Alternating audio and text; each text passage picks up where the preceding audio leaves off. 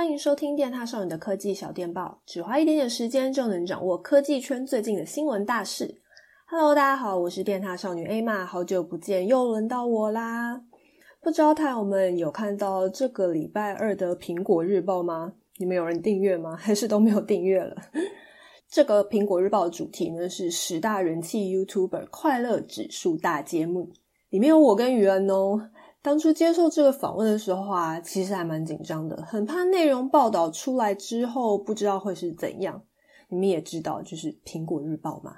但结果还算是蛮中性的啦。而且啊，重点这算是苹果家一个很大的专题报道。他们总共啊访问了十组 YouTuber，有阿滴、九 man、白痴公主、浩浩、黄氏兄弟、皇阿玛、圣洁石、黑羽、阿杰跟我们电塔少女。所以啊，其实能在十组名单当中，真的是蛮受宠若惊的。至于内容里面啊，我也分享了，就是身为 YouTuber，嗯，我觉得应该是说，只要出现在荧光幕前，就会面临的被品头论足啊，有时候被说胖啊，变瘦了、变胖了之类等等。当然还有，现在就是是比刚成立两三年的时候少啦，但是还是会有，总是会有人说，你们一定都不是自己写稿的吧？Again，对。一定都是有读稿机啊之类的，巴拉巴拉。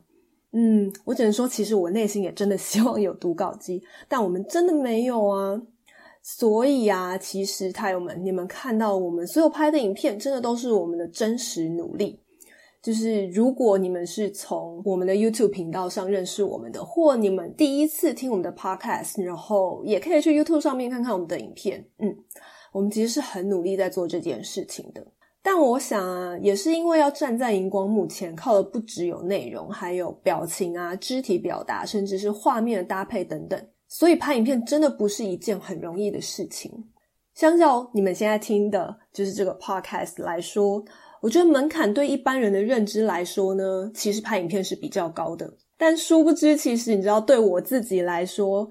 会觉得像这样，然后对着麦克风说故事，然后跟你们讲内容等等。老实说，对我也还是新尝试，我还不确定我是不是已经掌握到一个很好的节奏了呢。好啦，那我们好像应该要赶快进入正题才对。放连假，感觉整个心情好像也都比较 chill 起来，然后聊天好像就聊得比较多了。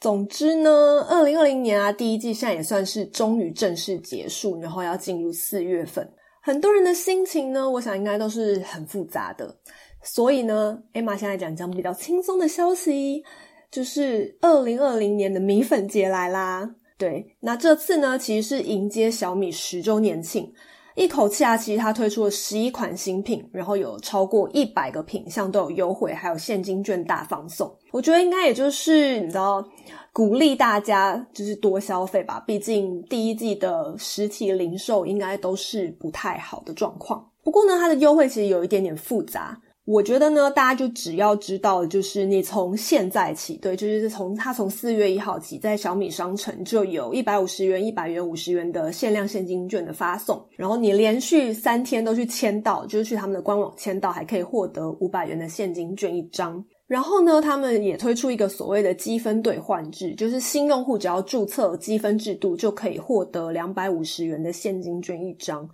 然后还没结束。然后四月一号到四月十二号期间，你买一个商品，它其实就是有双倍积分。简单来说，就是你现在如果有想要买小米家的任何东西，你现在就到他们的小米商城官网呢去领现金券，然后累积你的积分。从四月七号十点开始，他们就会有一些新，他们就会有新品开卖，然后一直到四月十二号米粉节整档活动结束的这个期间呢，其实你买越多，它的消费其实也就会越多。那至于呢，这次呢比较受到关注的新品，我自己觉得就是他们特别推出的扫拖旗舰米家扫拖机器人。我家用的其实现在是呃之前的石头机器人，但我对这个其实还蛮有兴趣的。它采用的是新一代的 LDS 镭射导航，跟高达十二组的感应器，然后它不是用那种一般我们熟知的碰撞的方式来进行周围环境的侦测。那当然，就对你的沙发，或者是如果你家有高级家具的话，就更好。另外，它的扫拖模式也就分为三种：扫拖、单纯扫跟单纯拖。那用户可以自己选择，而且它可以应用不同材质的地板去均匀给水。我觉得这点是蛮吸引我的地方。它售价是新台币八千九百九十五元。另外话，我觉得就还有很多人之前台湾还没有开卖，然后大家都会从其他地方买回台湾用，然后都觉得便宜又好用的小米液晶手写板。还有升级成蓝牙五点零，售价只要一千九百九十五元的小米蓝牙耳机 Air Two，这是去年底发的新品，这大概也是我所知道现在最便宜也最对得起价格的真无线蓝牙耳机了吧。总之呢，大家如果就是对这次米粉节的新品有兴趣的话呢，可以去电獭少女的 YouTube 频道，然后看 Honey 的影片，他这次有米粉节的重点新品开箱啦。再来呢，就是现在大家不知道有多少人都已经开始就是有远端在家工作了。微软呢，他们宣布 Office 三六五将在四月二十一号正式升级成 Microsoft 三六五。什么是 Microsoft 三六五呢？简单来说，它就是以 Office 为基础，但是新增了很多云端应用啊，跟范本资源，包含了 Microsoft Editor、Presenter Coach、PowerPoint Designer 跟 Money in Excel 等等。大家从字面上意思应该可以大概猜到，它主要是在提升编辑文件的正确性，然后进行简报训练或是美化设计等等的一个服务。那刚刚说到远端工作，最近大家应该也很常听到微软家的一个服务叫做 Microsoft Teams，然后另外还有一个 Microsoft Family Safety，它是一个即将推出的服务。其实现在它可以做些什么事情，还没有完全那么清楚，但是我只能说。微软终于愿意把 Teams 也整合到就是原本的 Office 365这个订阅制度了，因为其实他们真的是绑在一起的。之前不知道大家有没有就是看过电压少女的影片，其实 Teams 它除了就是通讯啊，然后视讯会议等等，就以外，它也有团体协作概念。所以其实它会跟 Office 365的 Word 或者是 PowerPoint 是非常高度结合的。我一直一直就觉得他们应该要整合在一起，是同一个订阅制度。所以看到这个消息，我其实还蛮开心的。不然你就会常常觉得，为什么同样是微微软家的服务，然后他们就是这么密切的结合在一起，但是却你要分开订阅呢？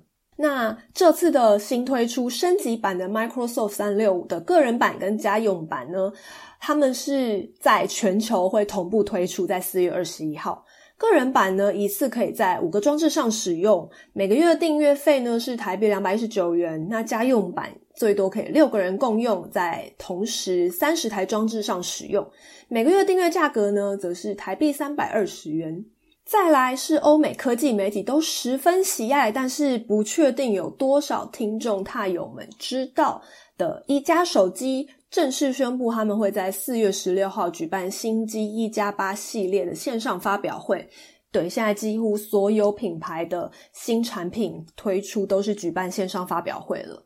那在此之前呢，其实一加也已经举办了一个技术，呃，荧幕技术沟通会。公布了一百二十赫兹二 K OLED 萤幕的技术细节，并且确定会在最新款手机一加八 Pro 上面首次采用。再加上它这次是搭载五 G 高通骁龙八六五处理器，还有五十瓦的快充等等。依照过去一加手机的好评呢，应该会是接下来最让人期待的旗舰手机之一哦。只是在台湾的我们真的很难怀。只是在台湾的我们真的很难玩到一加手机耶，嗯，真的很希望就是有机会的话，一加手机可以引进台湾。那有机会玩到的话，再跟踏友们分享心得喽。以上啊就是这次的科技小电报啦。其实你们现在听到的这集 Podcast 呢，也是 Emma 自己在家录的哦，不知道效果如何，大家也可以就是到我们的粉丝团或者是我们的 Instagram 回馈给我们。我自己觉得呢，就是现在，因为电台也开始实施演练远端在家工作这件事情，我觉得在家工作感觉真的是蛮微妙的，